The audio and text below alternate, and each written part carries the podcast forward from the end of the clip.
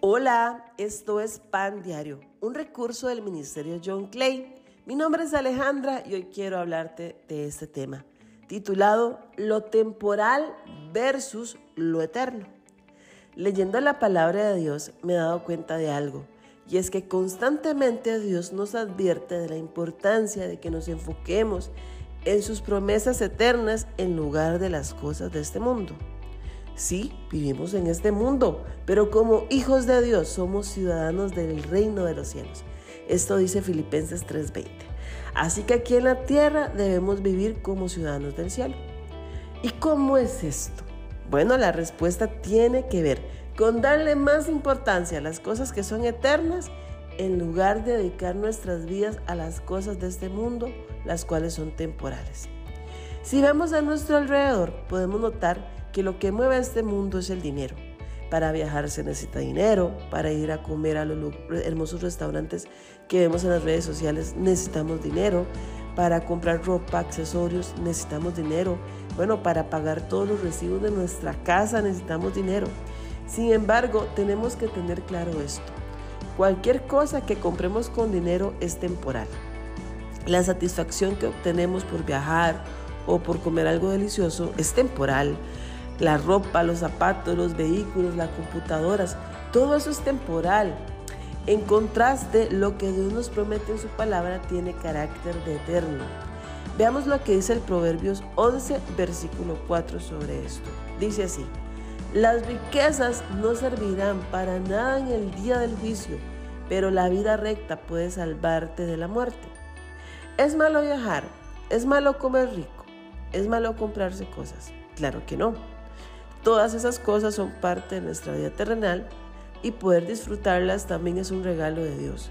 Pero lo que Dios no quiere es que nosotros nos enfoquemos tanto en las cosas temporales que nos olvidemos de las que sí son verdaderamente importantes, las cosas eternas.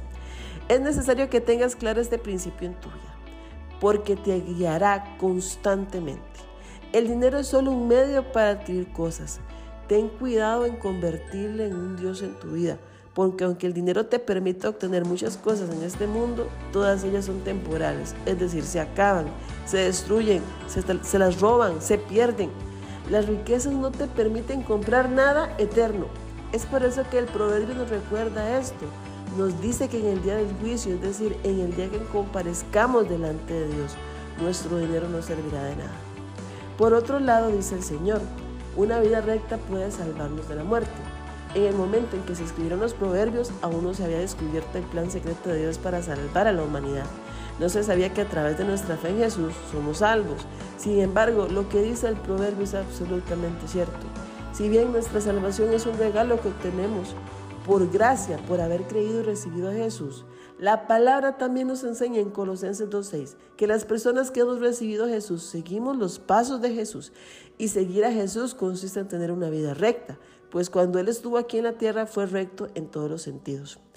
Algo que nos ayudará a tener una vida recta es enfocarnos en las promesas que nos hace Jesús.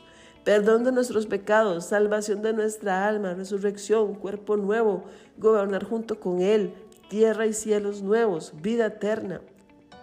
Démosle valor a lo que es verdaderamente importante. Entre la lucha constante en nuestro ser, entre lo temporal y lo eterno, elijamos siempre las cosas eternas. Tal vez en este momento te sientes frustrado porque no ves estas cosas. Tal vez deseas más las cosas de este mundo porque las puedes ver, escuchar, tocar, oler, probar. En este momento yo sé que es una lucha fuerte, no lo niego, pero recuerda que nada de, estas cosas tienen un efecto en las cosas del cielo, en las cosas eternas. Sé sabio, escucha a Dios. Él nos advierte de esto, porque Él quiere que vivamos nuestra vida fijando nuestra mirada en Él. Así que termino este pan diario diciendo que experimentes lo que dice Colosenses 3:16 en su primera parte, que el mensaje de Cristo con toda su riqueza llene tu vida. Gracias, esto fue pan diario, bendiciones.